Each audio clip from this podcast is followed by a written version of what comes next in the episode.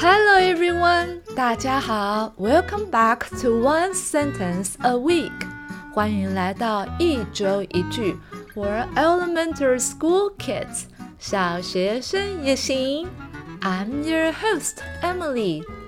In today's episode，在今天这个节目，we'll explore，我们要来探讨 a special phrase，一个很特别的语词。 I feel you，我懂你。I feel you，我懂你。I 我 feel 感受感觉 you 你。I feel you，我懂你。I feel you，我懂你。This phrase 这一个语词 is like 就很像 a magic key，一把魔法钥匙，that helps us 帮助我们 understand 了解 how others are feeling 别人的感受，and lets them know 让他们知道 we are there for them 我们在这里支持他们。 This phrase is like a magic key that helps us understand how others are feeling and lets them know we are here for them. When someone 当某个人 tells you 告诉你 they are happy 他们很开心 or they are sad 或者是他们很伤心 saying 说出口，I feel you 我懂你，shows 表现出 that you understand 你了解 their feelings 他们的感受，and you care 而且你关心他们。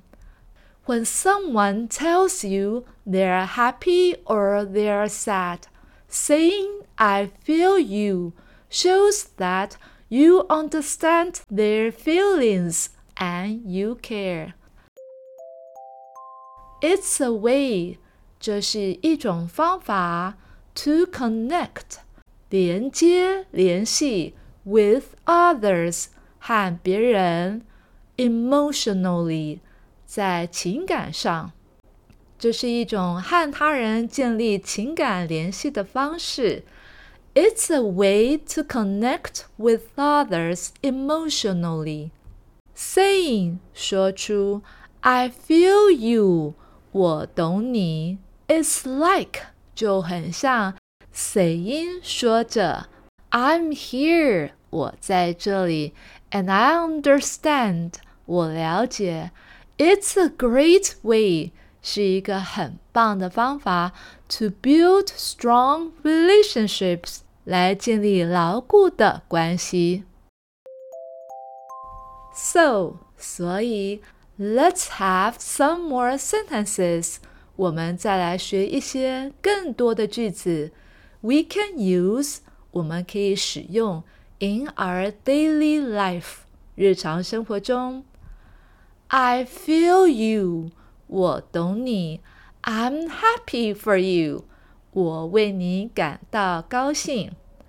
I feel you. I'm happy for you. I feel you. 我懂你。I'm here for you. 我在这里支持你。I feel you. I'm here for you. I feel you. 我懂你。I understand. 我了解。I feel you. I understand. I feel you. 我懂你。I care about your feelings. 我关心你的感受。I feel you. I care about your feelings. And that's it for today's episode. 今天的节目就到这里喽。Remember，记住了 It's important，很重要。To show empathy，表示同理心。Empathy，同理心。And support，支持。To our friends，给予我们的朋友。And family，还有我们的家人。Remember, it's important to show empathy and support to our friends and family. I'm Emily，我是艾美丽。Stay tuned，要继续收听哦。Until next time, goodbye.